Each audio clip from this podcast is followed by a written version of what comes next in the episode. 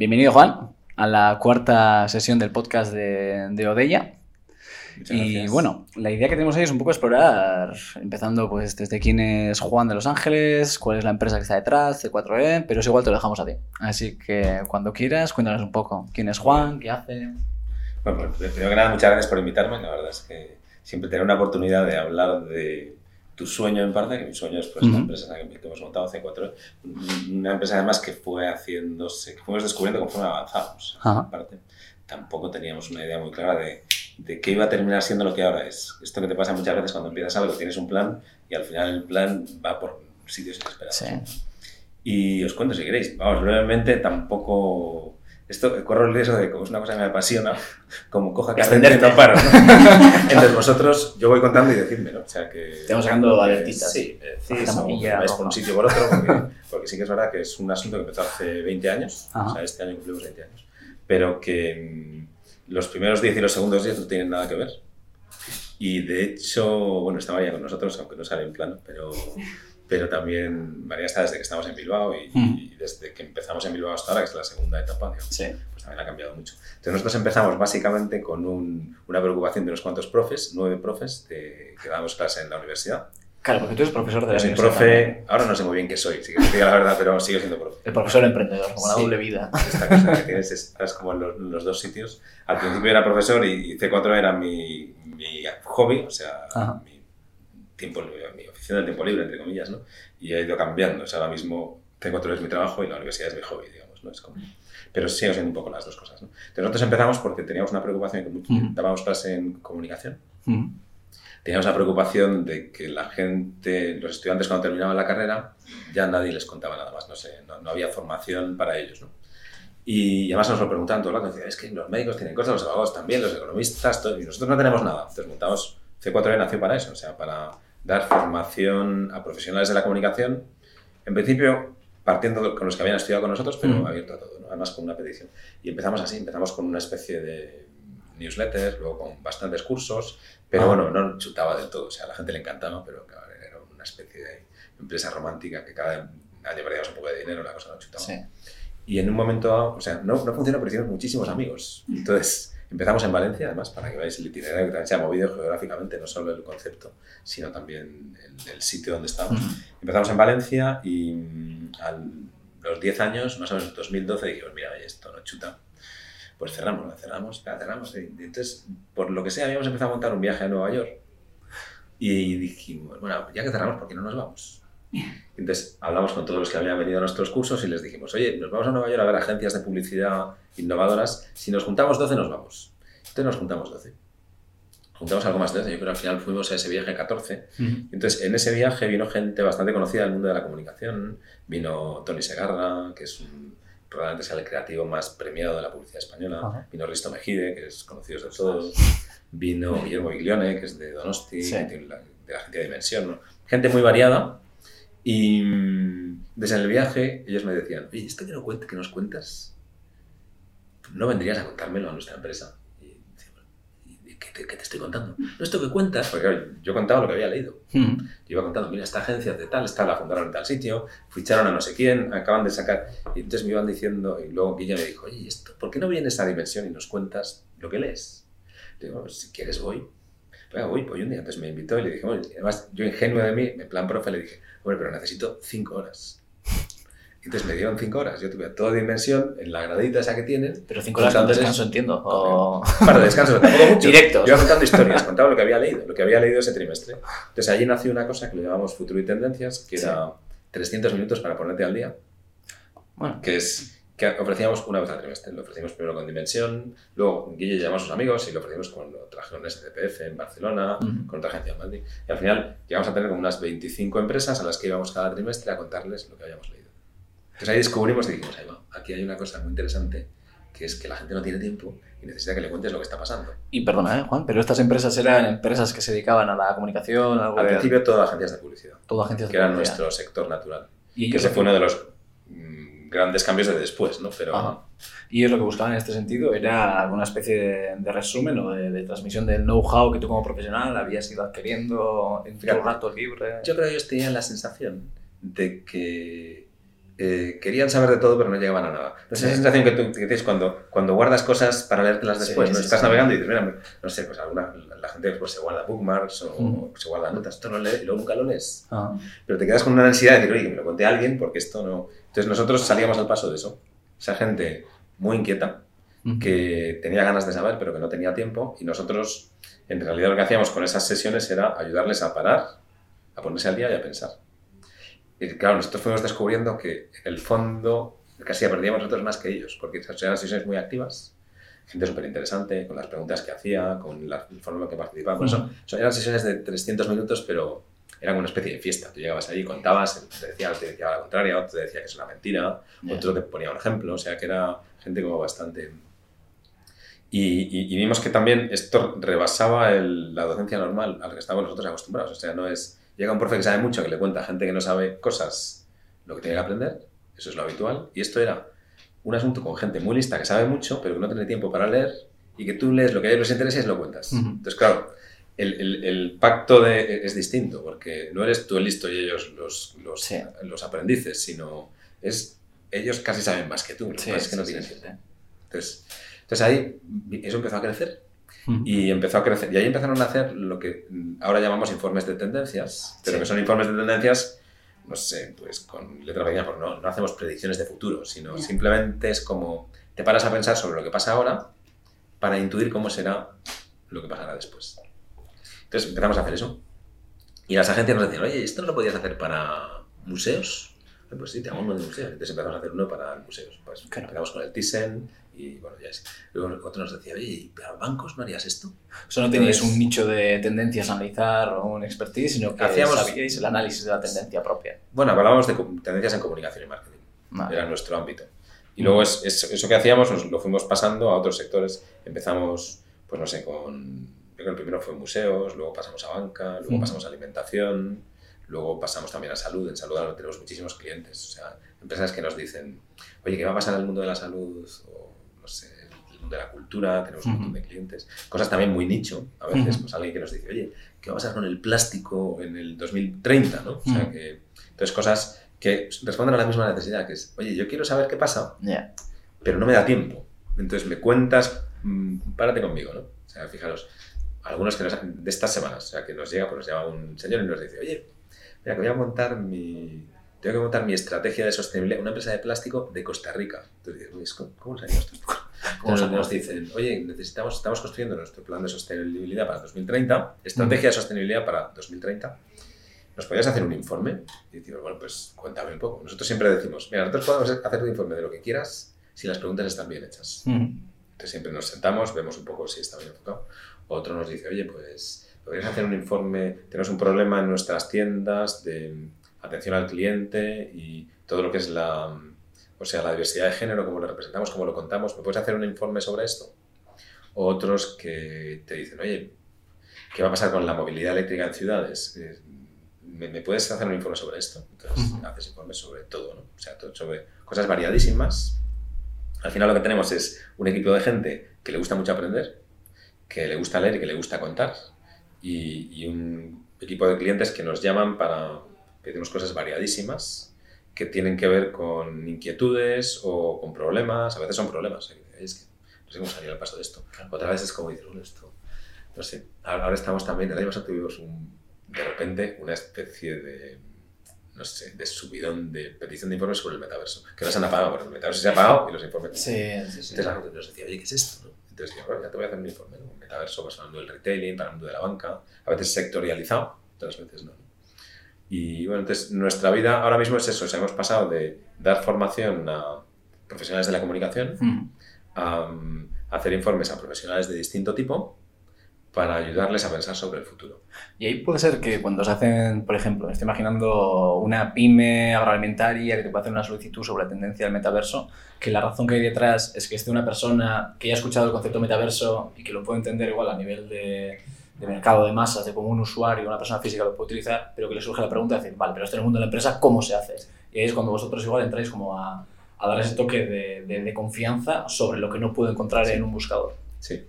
Sí, también a veces les ayudamos a pensar.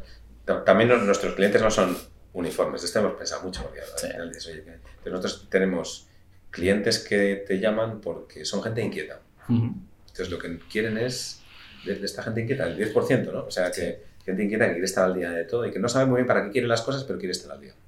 Pues entonces ahí tenemos un grupo de gente. Gente que nos llama porque tiene problemas o tiene miedos. Entonces, oye, está pasando esto, no lo entiendo, ayúdame, ¿no?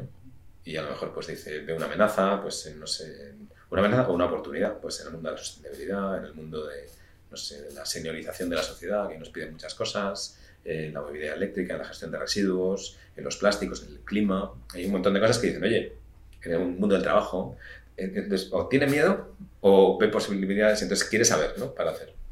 Y mm, sí, básicamente esos son los dos tipos, ¿no? Y luego hay gente que mm, simplemente quiere, pues no sé, que quiere hacer un poco de vigilancia, o sea, necesita estar al día, pero no porque tenga inquietudes, sino porque quiere saber un poco qué es lo que pasa y la vigilancia está muy cercana a las tendencias, no es exactamente lo mismo. También nosotros hacemos a veces un poquito de eso. También a veces lo hacemos sin, hacemos, mezclamos, porque las fronteras son muy difusas. En el fondo, lo que, lo que hemos estado mucho tiempo sin saber cómo explicarnos. Por ejemplo, te decía, oye, ¿tú qué haces? Y entonces, ahora mm, lo que solemos decir es que somos una empresa de inspiración. De hecho, lo hemos puesto en el subtítulo, lo pusimos hace dos años. Pues The Inspiration, Company. Desde Inspiration Company quiere decir que lo que nosotros te damos es material para que tú te inspires. O sea, inspirarse también es un término súper amplio, pero que te inspires para solucionar un problema, para avanzar, para crear cosas nuevas. Eh, ese material que a ti no te da tiempo a procesar o que no te da tiempo a, sí, a, ver, a buscar, pues nosotros lo. Yo es que en base a esto de la inspiración, me he quedado con ese viaje a Nueva York a modo de despedida y checando un poco vuestra web he visto que tenéis viajes de inspiración. ¿Pueden estar basados en este viaje que hicisteis a Nueva York a modo de despedida? ¿O tiene otra historia? Sí, sí, todo empezó ahí. Los viajes para nosotros es lo más inspirador. O sea, lo que pasa es que tiene un punto informal. O sea, que también. Nosotros empezamos con ese y desde entonces, pues hacemos. Depende de los años. Ahora con pandemia has bajado mucho. El año en 2019, antes de la pandemia, hicimos seis. Este año tiene pinta que vamos a batir todos los récords porque todo el mundo quiere viajar. No bien qué pasa, todo el mundo quiere irse. De hecho, ahora yo mañana me voy a Dubai con un viaje de inspiración. en mayo tenemos otro a Seúl. En, no, en marzo, en marzo es el de Seúl. Que, por ejemplo, el de Seúl es para ver compañías. Inicialmente era para ver compañías de metaverso. Pero ahora se ha transformado en un viaje para descubrir el secreto del el ecosistema de innovación coreano, que es súper interesante. Y de nosotros siempre anunciamos el viaje, los viajes son para muy poquita gente. Hemos hecho viajes por todas partes. O sea, Nueva York hemos hecho varios. Nueva York y Londres son los sitios que más visitamos. Pero hemos ido pues, también a San Francisco, a Austin, a Helsinki, a Copenhague, a Tel Aviv. O sea, hacemos viajes a, Asia. El primero que hacemos a Asia lejos es el de Seúl, que creíamos que no iba a salir, pero que al final sorprendentemente hay muchísima gente interesada. Entonces, al final, vamos, son máximo 15, a veces ponemos el límite de 12, o sea, son viajes con poquita gente. Y lo que hacemos es ir a ver empresas y hablar con ellos. Entonces los viajes son como, bueno, se te rompe la cabeza. O sea, es que tú nada más te sientas en el avión, tu cabeza como que desconecta y entonces te empiezan a ocurrir ideas. Y, y todo el que viene repite. Ahí tenemos una especie, hemos hecho una especie de grupillo que es como un, no sé, como un grupo de, pues que estaremos como 100 personas que cada viaje se suman algunos nuevos, pero que los otros siempre van repitiendo, entonces van combinando de un viaje y de otro. Y, y los viajes son eso, gente interesante a ver gente interesante y empresas interesantes. Claro, es que muchas veces a lo mejor vas ya con el planning aquí, ¿no? De decir, bueno, en este viaje, pues, seguro, ¿no? Vamos a ir a, hacer, a visitar a X personas y a lo mejor en el avión empiezan a surgir ideas y te llegaba a cambiar rotundamente, quizá no el 100%, pero quizá ese planning que llevabas de decir, pues íbamos a visitar a tal, a, a X, de repente decir, joder, es que tenemos todavía un mundo mucho más abierto que podemos conocer a más personas y se te sale un poco, digamos, de ese, eh, digamos, planning que llevabas cambia radical. O sea, el, planning que llevas no lo puedes cambiar sobre la marcha. Tienes un, fijo que lo tienes ya cerrado, porque si no, claro, llegas ahí, sobre todo, claro, depende de qué ciudades. Hay ciudades que son más flexibles y otras que son menos. O sea que. Pero a veces son visitas que te ha costado mucho concretar, entonces cambiarlas es difícil. Pero sí que, sí que hay mucho extra que va surgiendo durante el viaje. Y luego los viajes normalmente se gestan en viajes anteriores.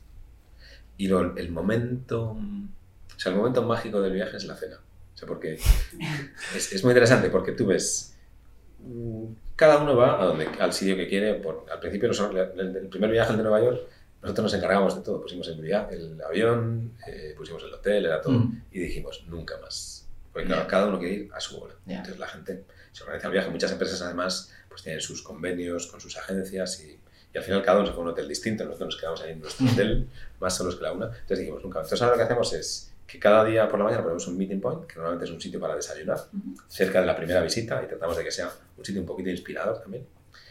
Luego vamos, cada uno visita, vamos todos juntos. A veces si el grupo es grande, hay, hay visitas que nos separamos y vamos unos a otro y otros a otro sitio. Si tenemos, pero en general vamos todos juntos. No te da tiempo a comer, porque vas de aquí para allá. Por la tarde la gente pues hace sus planes y luego quedamos a cenar. Y en la cena algunos vienen y otros no. Oye, quedamos quien quiera cena en tal sitio, que si todo el mundo viene. Entonces en la cena la gente te cuenta lo que ha visto. Claro. O sea, no lo que han contado los que te han recibido, sino lo que ellos han visto al escucharles, o al ver su empresa, o al visitar no sé, sus instalaciones, lo que contado. Y eso es alucinante. Porque claro, ves cosas hiper sorprendentes. No, no te imaginas. Y claro, de la interacción de mucha gente, muy buen- buenos profesionales, viendo qué han pensado y qué se les ha ocurrido, escuchando cosas interesantes, pues imagínate, aquello es como para apuntarlo todo el rato. Entonces nosotros después del viaje hacemos una especie de, de informe con los findings, o sea, los descubrimientos de ese viaje, que es interesantísimo. Que también lo contamos. A veces, eh, si el viaje es en abierto, lo contamos a quien quiera. Si el viaje es encerrado, o sea, exclusivo para una compañía, Sí. pues es para ellos. ¿no? Pero los viajes son muy inspiradores y es como. Es el, el máximo en inspiración. Claro. A veces. Es que ahí estamos un poco salseando nuestra página web y justo vimos las dos ofertas que nos pareció increíblemente atractiva y sexy, como vamos a la parte de los viajes. Mm. Y luego vimos la parte de las tendencias, que ahí lo que te íbamos a preguntar era, ¿hay una especie como de metodología de hacer tendencias? ¿Hay una especie de, de- de sistema que funcione de hacer estas tendencias? Tanto lo que has dicho antes, ¿no? Porque puedes hacerlo desde la comunicación con un poco el origen hasta nichos como es un museo o puede ser el plástico. Sí. O sea, hay, hay una metodología. De hecho, en el fondo, vamos a ver, la hemos ido descubriendo. Luego, cuando la hemos descubierto, claro, esto era nuevo. Nosotros, fíjate que montamos una empresa que no sabíamos que existía, Sí. una profesión que no sabíamos que existía Ujú. y un tipo de producto que no sabíamos que la gente quería. Ujú. Entonces, cuando lo fuimos haciendo, empezamos a decir, oye, ¿esto cómo se hace? Lo mismo que os estáis preguntando vosotros, nos lo íbamos preguntando. Pues nosotros, conforme íbamos avanzando, ¿cómo se hace? ¿Cómo se escribe? ¿Qué es lo que la gente valora de lo que damos? Y bueno, ¿y cómo validamos esto? ¿Y, y cómo, no sé, esto por qué es verdad y por qué no? Fíjate que, por ejemplo, yo me acuerdo de los primeros clientes, nos teníamos a un cliente, entonces la gente nos decía, ay, qué bien, tal. Entonces me decía, oye, ¿y esto? ¿Tú eh, sabes mucho o es que te gusta aprender mucho? Como porque la pregunta es, y nosotros decíamos, pues mira, no lo sé, yo la verdad es que mucho, mucho no sé, lo que pasa es que nos gusta mucho aprender, ¿no? Me, acuerdo, me recuerdo una, una sesión que hicimos con los de MediaPro, MediaPro, los del fútbol. sí, sí. Tienen una unidad que le llaman MediaPro Exhibitions, que es de museos. Esto a lo mejor lo ves, se, se- le voy a contar una historia real de un tipo que si lee le va a hacer gracia. Porque, me acuerdo, tuvimos- nos, nos pidieron un informe sobre espacios de marca. Claro, la primera pregunta es, ¿qué son espacios de marca? Entonces, pero bueno, si se lo han pedido, pues vamos a ver qué, qué les contaba. Entonces fuimos ahí, entonces nos explicaron que eran como museos para marcas y espacios expositivos para las marcas. Ellos se dedican a eso. De hecho, ellos están muy especializados en deporte. El Museo del Atleti lo han hecho ellos, por ejemplo. Y el Museo del Barça, y museos pues, el de la selección brasileña, en Río, está en Río, en Sao Paulo. Sí, Bueno. es verdad que esto empezó el Madrid o algún club Sí. así muy grande y ahora poco a poco se ha ido ya Casi todos tienen. el resto de los clubes. Casi todos tienen y está muy bien. Ahora que están montando un parque temático en, no sé si en Dubái o en Abu Dhabi, que se llama el Messi, no, en, en China, o sea, el, el Messi, Messi, no sé cuántos park, o sea, o sea que están, bueno, se dedican a eso, ¿no? A exhibitions. Y entonces, eh, Sergi, que es un tipo que trabaja ahí, que además es, eh, le dieron un, un premio, un Oscar por animación, pues nos bueno, vosotros sabéis mucho o sabéis buscar. Digo, bueno, nosotros sabemos buscar. O sea, que es verdad que somos tu- tu- tus ojos, tu mano, tu, Sí. Te, te escriben por eso. Entonces, pero claro, teníamos que justificar ante gente de ese tipo que te pregunta, ¿de dónde has sacado eso? ¿Por qué eso es interesante? Y dices, claro, no puedo ir sin manos, ¿no? Entonces fuimos desarrollando nuestro propio método y lo hemos ido aprendiendo. De hecho, el, el libro ese que os contaba antes, que es, nues- en el fondo es un libro súper sencillo. Es el manual que hemos ido haciendo de funcionamiento interno nuestro, Vale, que lo hemos puesto en libro vale. y es bastante informal, un poquito sistemático. Hemos, también como estábamos de inicio algunos profes, hemos volcado lo que es el proceso clásico de investigación académica, pues para hacer una tesis doctoral o un proyecto de Ujú. investigación. Lo hemos volcado un poco simplificado en lo que es el análisis, análisis de tendencias. Y son, están todas las fases típicas, pues, o sea, como descubres la hipótesis o el problema y cómo lo, lo, acotas bien, cómo empiezas a buscar las fuentes y delimitas las fuentes, qué metodología usas para, para archivar los inputs o las señales que vas viendo, cómo las filtras después, cómo las agrupas, cómo haces los capítulos, cómo lo validas. Entonces tienes todas tus fases hechas y seguimos aprendiendo porque parece que este es un proceso en el que vas buscando la fórmula. Creo que no hay, una fórmula 100% mágica, pero sí que hay, bueno, muchas cosas que hemos aprendido. Y en ese camino también hemos visto que hay empresas como la nuestra y que también están con lo mismo y, y también hemos aprendido unos de otros. Fijaros que el, el, no sé si habéis oído hablar del BBK Trends Forum. No. Que esto es un asunto que montamos eh, hace, en 2019 fue la primera edición, no, 2000, 2000 ¿cuándo fue la primera edición? 2020, ¿no? 2020 fue la primera edición. Entonces, en esta, de a ver cómo, cómo trabajamos, buscar una metodología, dijimos, oye, ¿por qué no juntamos aquí en Bilbao a toda la gente que se dedica, se dedica a esto en Europa? Mm. Y entonces montamos un plan, se lo contamos a BBK y BBK nos dijo, oye, ¿qué hay que hacer para que sea gratis? Y entonces, bueno, pues lo hacemos con ellos.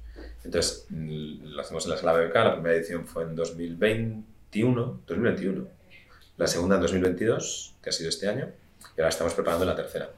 Y eso ha ido derivando, por, pero en el fondo lo que hacemos es juntarnos con los profesionales del mundo de las tendencias, que hemos visto que hay muchos, y, bueno, y aprender unos de otros, porque es verdad que necesitas una metodología para, por lo menos, no sé, que lo que cuentas no sea algo que se te ha ocurrido y ya está. Para escalar la Sí. como empresa, ¿no? O sea, Para escalar como empresa, desde luego. sistematizar un poco Sí. tu manera de trabajar. Sí, para ir a las nuevas incorporaciones, para explicar es. cómo lo haces. Es. Y luego también para justificar de cara a tu cliente que lo que dices tiene un cierto sentido, o sea, que tiene fundamento. Sí. Que si no, Mm. ¿quién te va a decir dónde lo has sacado? También porque en el mundo de las tendencias, que ahora está súper de moda, eh, también hay, no sé, hay, hay mucho bluff, o sea, hay un poco de fake. También Mm. muchas cosas son tendencias, bueno, ¿y por qué? Dices, ¿por qué? Y nosotros pues también a veces sin querer te vas a ese, a ese lado, o sea, y tienes que estar preocupado por evitar los sesgos, por fundamentar bien lo que dices, bueno, hay un montón de cosas de estas. Claro, ahí, por ejemplo, os puede afectar de manera negativa. Imagina, pues yo qué sé, lo que ha pasado con, la, con las Bitcoin. De repente tienes dos años que no se para hablar de Bitcoin y vosotros os empiezan a solicitar la, bueno, vuestros clientes. Pues oye, analízame cuál es la tendencia y tú en base a lo que estudias esos dos años, sí que hay obviedades Mm. o fuentes Sí. de información veraces que te dicen, sí, la tendencia es que se va a utilizar Bitcoin. Y ahora de repente, Si nosotros, fíjate, siempre decimos, nos equivocamos mucho. O sea, nosotros siempre decimos que acertar al 100% es imposible, lo importante es cambiar rápido. Entonces, porque en un mundo que, que va a toda velocidad y que además hay tan pocas certezas, nosotros no, no, no tenemos una bola de cristal que digas qué es lo que va a pasar. Lo que le ofrecemos a la gente es estar al día para mm, reaccionar rápido, o sea, para intuir qué es lo que va a pasar, saber qué pegas tiene, de hecho, es bastante curioso porque la gente en los informes nos dice, bueno, ¿y tú qué crees que va a pasar? Entonces, nosotros nunca nos mojamos. La gente dice, "Pero es que parecéis gallegos. Siempre dicen, mira, pues mira, si sucede esto, podría pasar esto. Si sucede esto, no podría pasar esto. Si, si haces esto, tendrás esas consecuencias. Entonces te vuelves una especie de gallego universal Sí. que nunca dice ni sí ni no, sino todo lo contrario, pero que te ayuda a pensar. Con eso. Pero luego además puedes entrar con el, te lo dije, Sí. te dije que tenías que hacer esto. Pero tampoco la hacemos mucho, porque te- te- entonces, ahora lo que, lo que sí que hacemos ahora, porque fíjate que esto, además, la gente nos decía, oye, ¿qué va a pasar? Mira, yo me dedico a las tendencias, el de las decisiones eres tú, tú sabrás, o sea, porque yo cómo voy a conocer tu casa, cómo lo voy a saber. Entonces, y ahora, ahora decimos, si quieres te ayudo. Mm. Y entonces, la, la evolución que hemos tenido es que empezamos con los viajes, Mm. pasamos a los informes y ahora estamos pasando a lo que llamamos las activaciones, que es, si quieres me quedo contigo, Ah. pensamos juntos qué tendrías que hacer tú.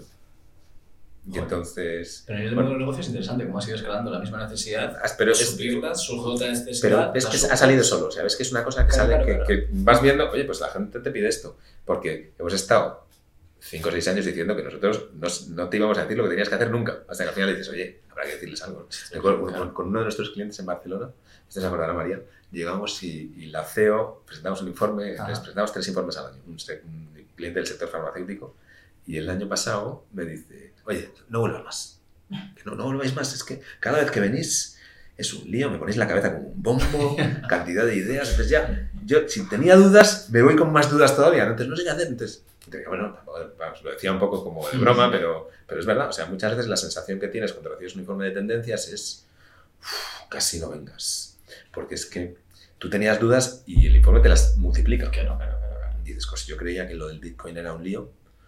Ahora, joder, ahora está todo el mundo con el chat. GPT, ¿no? El chat GPT, el, la inteligencia artificial. Y dices, bueno, como te lo cuentes, que claro, te, te- te, te da un soponcio, ¿no? La cantidad de riesgos, de posibilidades, lo que esto va a crecer, qué va a pasar con los trabajos. ¿Por dónde empiezo? No, no sabes por dónde empezar. ¿no? Entonces nosotros, eh, a, partir de ahí, de esto le dije, mira, Elena, no te preocupes, pensamos juntos. Mm. Entonces, una activación que es, es presentamos el informe y luego con el equipo que lo ha visto, estás un rato, pues, dándole vueltas, seleccionando lo interesante, viendo lo que es aplicable, lo que resulta viable para ellos, lo que han hecho y lo que no, y al final terminas con una especie de plan de acción, que ya ellos sí que se lo quedan ahí, nosotros ya lo enteramos. Un plan de acción pues con hitos, con un calendario, a veces con, incluso con responsables, entonces lo dejas y ya sí. Entonces ya- que es como una especie de, de filtrado sobre las tendencias para convertirlas en algo práctico, ¿no? porque si no, eh, no sirven para nada. Vamos a centrarnos un poco ahora en lo que nosotros realizamos un software para digitalizar fábricas y pymes. Y hablando de tendencias, la, la industria vasca tiene alguna tendencia, tema de digitalización, como, o sea, ¿por dónde van los tiros, no? En ese sentido. Ya sabes que yo no digo nunca lo que va a pasar, ¿no? O sea, Ah, que no tienes una bolita mágica que no, no dices. pero vamos a ver, mm, nosotros sí que vemos, es muy, claro, vosotros sabréis más de esto seguro, porque estáis en el día a día. Pero nosotros lo que, lo que, lo que vemos es que hay muchísimo interés por la digitalización, eh, compatible con muchísimo desinterés. O sea, en el sentido de que hay, hay un- una diferencia de velocidades alucinante. Entonces ves empresas que van muy rápido, que son conscientes, y otras que todavía tienen una resistencia muy alta a la digitalización. Quizá por miedo o... Por miedo, por comodidad. Sí, por miedo, por comodidad, por... Sí. A la gente el cambio le cuesta. O sea, me parece que es una de las cosas con las que te enfrentas enseguida en cuanto te metes en el mundo de la innovación, en el mundo de las tendencias, es que no a todo el mundo le gusta el cambio. Y el cambio pues genera miedo, genera incertidumbre, eh, genera riesgo y a veces incluso has conquistado una... mm, mucho más con ciertas generaciones, has conquistado una posición de estabilidad que a ti te parece que es eh, el sitio donde querías llegar y donde te vas a quedar estable, ¿no? Donde Ujú. ya, ya no se van a... No van a- y de repente cambia y dices, no, por favor, esto ya. A veces hay gente que lo que piensa es que bien, pero para su, la siguiente generación, o que ellos pues... Sí, Pues también- frase de, estoy muy viejo para esto. Sí. O muy vieja para esto, perdón. O estoy mayor. Entonces yo creo que es- eso lo que da pie es que por mucho que estamos hablando de la, no sé, de la revolución digital o de Mm. la digitalización de las empresas, estamos en el inicio. O sea, hay muchísimo camino de, por recorrer. Y me parece que además, no solamente por la resistencia al cambio, sino también por... Aquí hay, hay como un- un- una tormenta perfecta y es resistencia al cambio por, un ca- por una parte y una industria que cada vez más, va más rápido.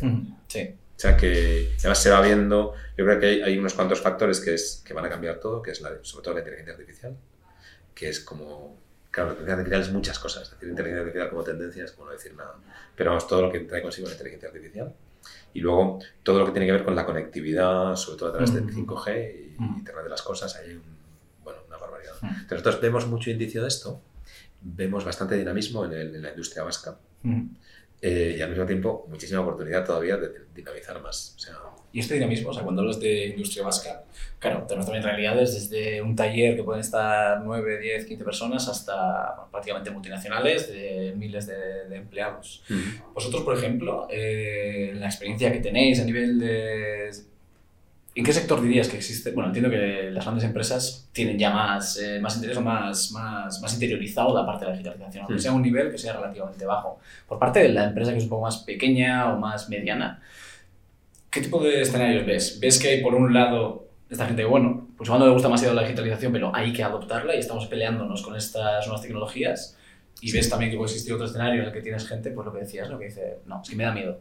Y yo ya tengo mi puesto, ya estoy, pues no sé si responsable primera o en X puesto de medio gerencia o responsabilidad y ah, me quedan 10 años. Aguanto. Y que sea lo, tenga, que ser, que sea lo que tenga que ser. Yo quería añadir algo a lo que estaba diciendo John antes de que, de que contestes. Y yo creo que hay mucha- muchas empresas o muchos eh, cargos eh, altos, por ejemplo, ¿no? que son los que toman un poco quizá la decisión de decir digitalizamos o no, de decir yo llevo esto haciéndolo, por ejemplo, 20 años, me funciona, me da igual, no voy a cambiar. Quizá en parte pueda ser por ese miedo o como típica persona que igual en un puesto lleva eh, 30 años y dice, a ver, me han enseñado a hacerlo así, funciona, no vengas con un cambio nuevo que, que igual funciona, pero yo me quedo con lo que tengo. Igual conformismo en ese sentido también. Sí. La gestión de la innovación es súper difícil. O sea, no- ni- no- yo creo que tanto vosotros como nosotros nos enfrentamos cada día a eso. Entonces, mm, lo que nosotros vemos, al, al margen, no sé si con mucho acierto, pero lo que nosotros vemos es que mm, hay un porcentaje, bueno, la curva de Rogers, de adopción de las innovaciones, eso es como Rogers era un genio, o sea, lo que dijo pasa, ¿no? O sea, que hay un 10%, un 10 de gente que son los early adopters, o sea, los que Mm. les interesa todo, y esos 10%, 10, 12, 15, 8, siempre. es- Entonces esos van a toda velocidad. Y, y bueno, pues van contagiando y poco a poco, pues la curva, lo, lo que al, al principio era para unos pocos, comienza a ser para todos. Esos todos, en general, es gente que solamente innova cuando tiene un problema, que es la mayoría de la gente. Sí. Y es que el género humano, tú ves que por mucho que nos empeñamos, solamente cambiamos cuando se nos rompe. Se nos rompe. Sí. Nos pasa en la vida personal, pasa en la sociedad. Que hasta que no se rompen las cosas, no, porque pasa lo que tú dices, bueno, pues en el fondo la voy tirando, se te rompe y dices, no tengo más. Entonces, el- un cierto punto de revolución y de ruptura es necesario para el cambio. Y a veces hasta que no llega no cambias, por mucha planificación que hagas. Nosotros siempre estamos intentando, como, como sociedad y como empresas y como todo, que, que es, que la gente anticipe, ¿no? Pero al final, hasta que no se te rompe, no te decides. Bueno, pues vas tirando más o menos, ¿no? Y eso pasa pues con la vivienda, pasa con la salud, pasa con la demografía, pasa, no sé, o sea, ¿cuánto tiempo hace, por ejemplo, fijaros, una tendencia clarísima, ¿cuánto tiempo hace que sabemos que Europa se iba a convertir en un país envejecido? Lo sabemos desde hace muchísimo. Pero hasta que no estemos todos viejecitos, no Sí, terminas sí, de claro. organizarte, ¿no? ¿Cuánto, eh, después de la Segunda Guerra Mundial, todo el mundo sabía que iba a haber un boom de nacimientos, ¿no? Y, pero hasta que no se petaron las escuelas, no se crearon otras. O sea, que eran como... Entonces, este tipo de cosas que parece que es... Bueno, que son... Entonces nos pasa. Entonces, en el fondo es convivir con eso. O sea, en lo que vas diciendo, a ver cómo consigo a esta gente un poquito más rápida, Mm. que vaya más rápido, porque son como guindillas, ¿no? Que esto lo que hacen es que contagian, son contagiosos. Mm. Y a ver cómo consigo a los otros, pero... pero pongan un poco... pegas, ¿no? Bueno, planifiquen un poco para, eh, para cambiar antes de, de- Sí. de que sea inevitable. ¿no? Entonces, yo creo que las empresas de tendencias como la nuestra es- lo que hacemos es trabajar en esa transición. Y, y vas conquistando gente.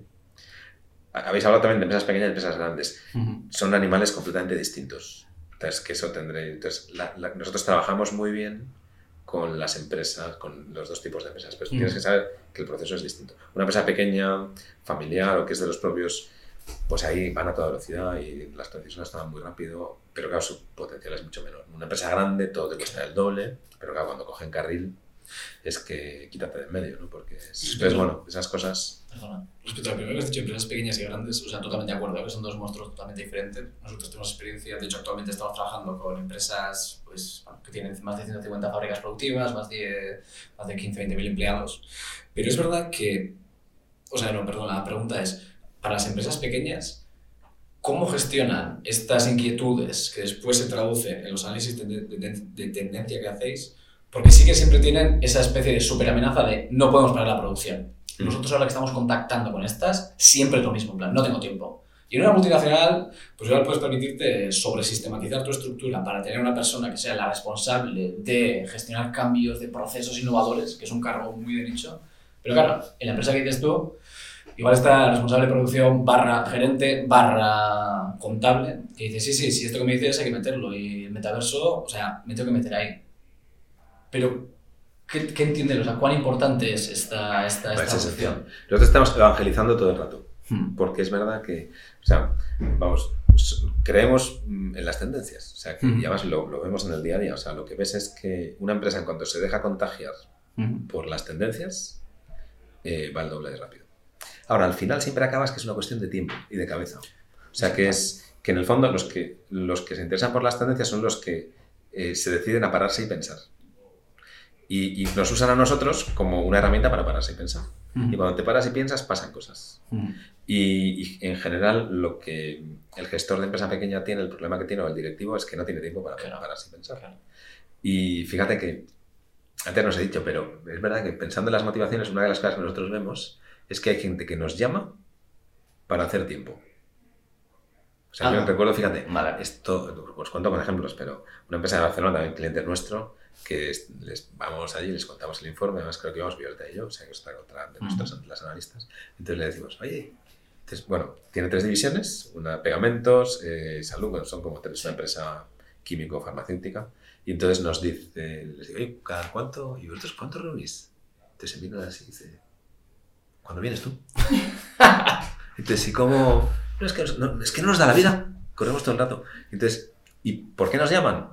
Para reunirse. Claro. Entonces, claro, cada vez que nosotros vamos, que es una vez al trimestre, Ellos paran, se reúnen, tienen la excusa de que va un tipo o una tipa que, les va a contar un informe por el que han pagado, que es súper interesante, Claro, y a partir de ahí piensan y toman decisiones. claro, Entonces eso es como adictivo, porque cuando lo hacen no quieren dejarlo, claro. porque ven que es su momento y, y ven, a veces no, incluso no sabes cuantificarlo, porque Ujú. no sale un producto concreto, pero salen decisiones, salen mejoras, a veces las cosas, siempre te quedas con el asunto de que podrías haber aprovechado mejor. Ahí es donde entra lo de las activaciones que os contaba. Hay gente que las activaciones las hacen por su cuenta. Nosotros a la gente le decimos, mira, tienes que pararte y pensar en qué haces con las tendencias. Lo puedes hacer tú por tu cuenta. O si quieres te ayudo yo. Si quieres, hasta te enseño. De hecho, hemos hecho un cursito de activaciones para que ellos lo hagan por su cuenta. Me da igual que lo hagan, pero utilízalo, porque si no el pensamiento se te queda en nada. ¿no? Entonces, parte de nuestro propósito como empresa es ayudar a nuestros clientes a que saquen tiempo para reflexionar, o sea, para pensar.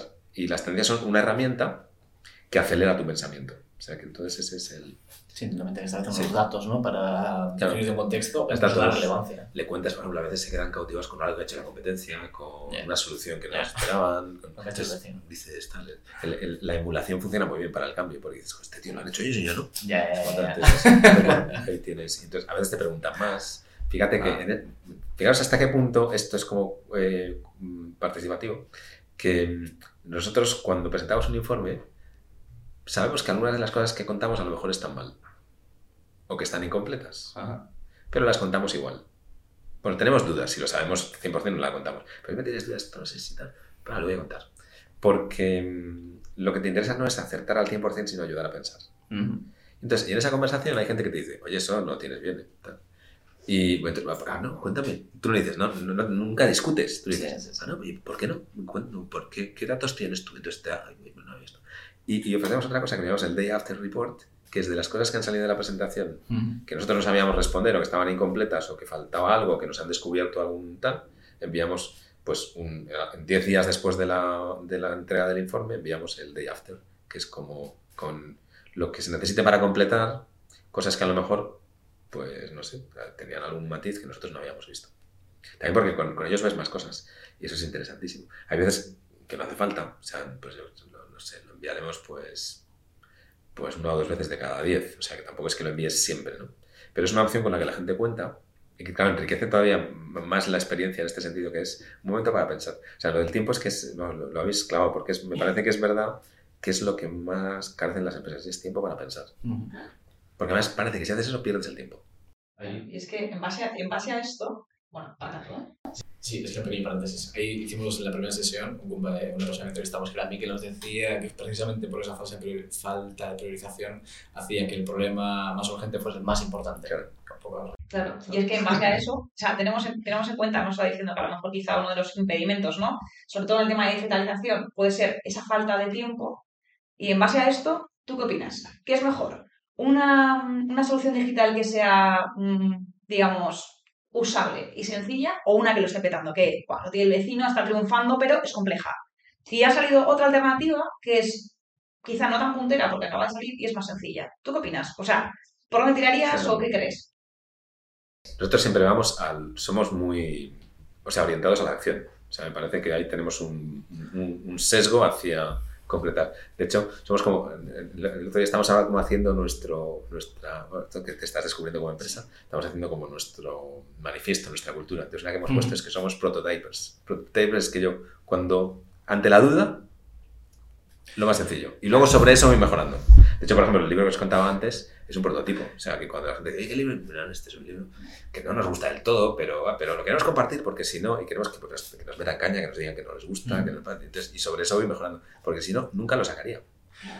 Entonces, mm, me parece que en el mundo de la innovación, la perfección eh, te mata los proyectos. Entonces, nosotros lo vemos continuamente, o sea, que es, haces cosas, entonces, bueno, no sé, que cada empresa tiene su, no sé, su contexto y sus circunstancias, que ahí no te puedes meter, ¿no? Pero mm, nosotros solemos recomendar la, la prueba, o sea, que la prueba te allana, o sea, la, la- la opción, la, vía fácil sobre la que luego siempre puedes construir. Hay muchas veces, o sea, hablamos siempre de tecnología y parece que es como una nebulosa para planear un producto. Sí. Y una de las cosas es que tú cuando sacas un producto nunca sabes el- qué, uso, qué uso le va a dar el usuario. Mm. Igual es justo eso, ¿no? antes de romperte la cabeza, que es lo que nos decía en la sesión previa a Javier Ayuela, el mayor error que, o sea, el mayor consejo que tenía para futuros desarrollos era no intentes empezar con la herramienta perfecta, porque Mm. te estás anteponiendo a problemas que igual no existen y Claro. estás dejando de lado problemas que igual son Hasta que lo usas no sabes. Exacto, Mm. exacto. Sí.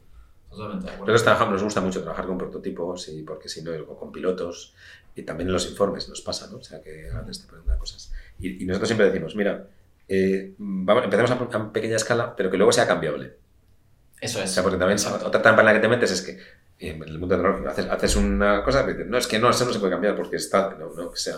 O sea, pequeño pero abierto. Sí, no te enredes con todas las bases de datos, no Claro. te ves en las tripas de la organización para después empezar a... Claro, para luego tener que a cambiarlo apuntar. todo, ¿no? Claro, claro, claro. claro. Entonces ese es el, es pequeño pero abierto. Pequeño, Sí. pero, pero- o sea, pequeño pero escalable, digamos. ¿no? Sí.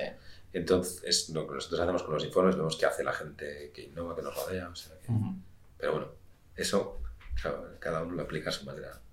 Y es verdad todavía, ahora que estamos hablando de esta... Claro, la conversación que estamos teniendo sí que es más o menos traducible pues, a una aplicación, a un mundo startup tecnológico, San Francisco Wild.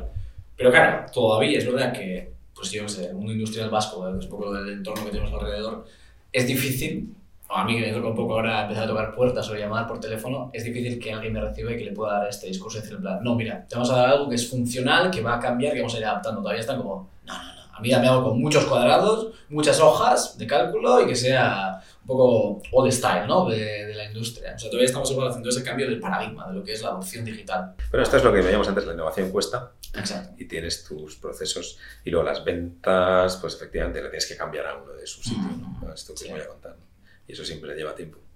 Bueno, y nos puedes contar cosas, ¿eh? Que estamos todavía... Sí, no, pero es que la tampoco ventana.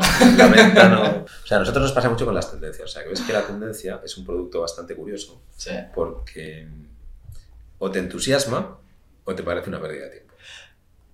O sea, es como... Entonces, no es algo que necesites. O sea, es verdad que, claro, tú ah, el agua la necesitas, la Sí. gasolina la necesitas, eh, pero las tendencias no. Porque si no tienes tendencias, no te hundes. Ya. Ahora, si tienes tendencias, creces a la bestia. Entonces, claro, vender un producto como ese es muy difícil. Supongo que con el software pasará igual. O sea, que tú dices, el software dice, no, si a mí esto ya me tira. Entonces, si, si tengo una cosa mejor, bueno, es que sería maravilloso. Pero casi no la tengo, no me, no me hundo, no me muero, ¿no? O que te confundan, en plan, ah, ya tengo Google. Sí. Entonces ya, Sí. pero no es lo mismo. Claro. estás entrando en un nicho que ahí no existe, Entonces, que hace una comprensión. La venta de esos servicios de valor añadido es muy difícil. Porque tienes, entonces, requiere una labor de evangelización larga. Mm. mucha ejem- ejemplificación, mucho ir poco a poco. Nos- De, de hecho, nosotros casi siempre con las tendencias, ¿cómo empezamos? Pues con algo sencillo. Claro. Porque eh, ahora estábamos viendo, el- hace unos días que tuvimos una reunión de estas de trimestre para ver- Ah. viendo un poco clientes. Veíamos, fíjate, es que ningún cliente que tenemos ha- de los grandes ha empezado siendo grande. Siempre empiezan con una cosa pequeñita. Entonces te piden un viaje, te piden un informe, y luego te dicen, ¿y esto qué me has hecho? Entonces, ahora tenemos algunos clientes que tenemos lo que llamamos un observatorio de tendencias, pero todos empezaron con una cosa pequeña. Claro. Porque en este tipo de productos, que en realidad es una promesa, pues no. Hasta que no lo pruebas, no lo es. Y en ese sentido, el tiempo de conversión, desde que vosotros podéis empezar a, a entrar en contacto con un potencial cliente hasta que al final dicen, en plan, venga, vamos a empezar con C4B. Entiendo que es largo. Claro. Sí, no te sabría decir, pero vamos, meses, años. Sí, a veces. sí, sí, ejemplo, fíjate, ahora tenemos un cliente buenísimo que creíamos que estaba muerto y yo creo que hemos estado 10 años corte- cortejándonos. Pues, ocho, ocho seguro. Sí, A lo mejor proceso.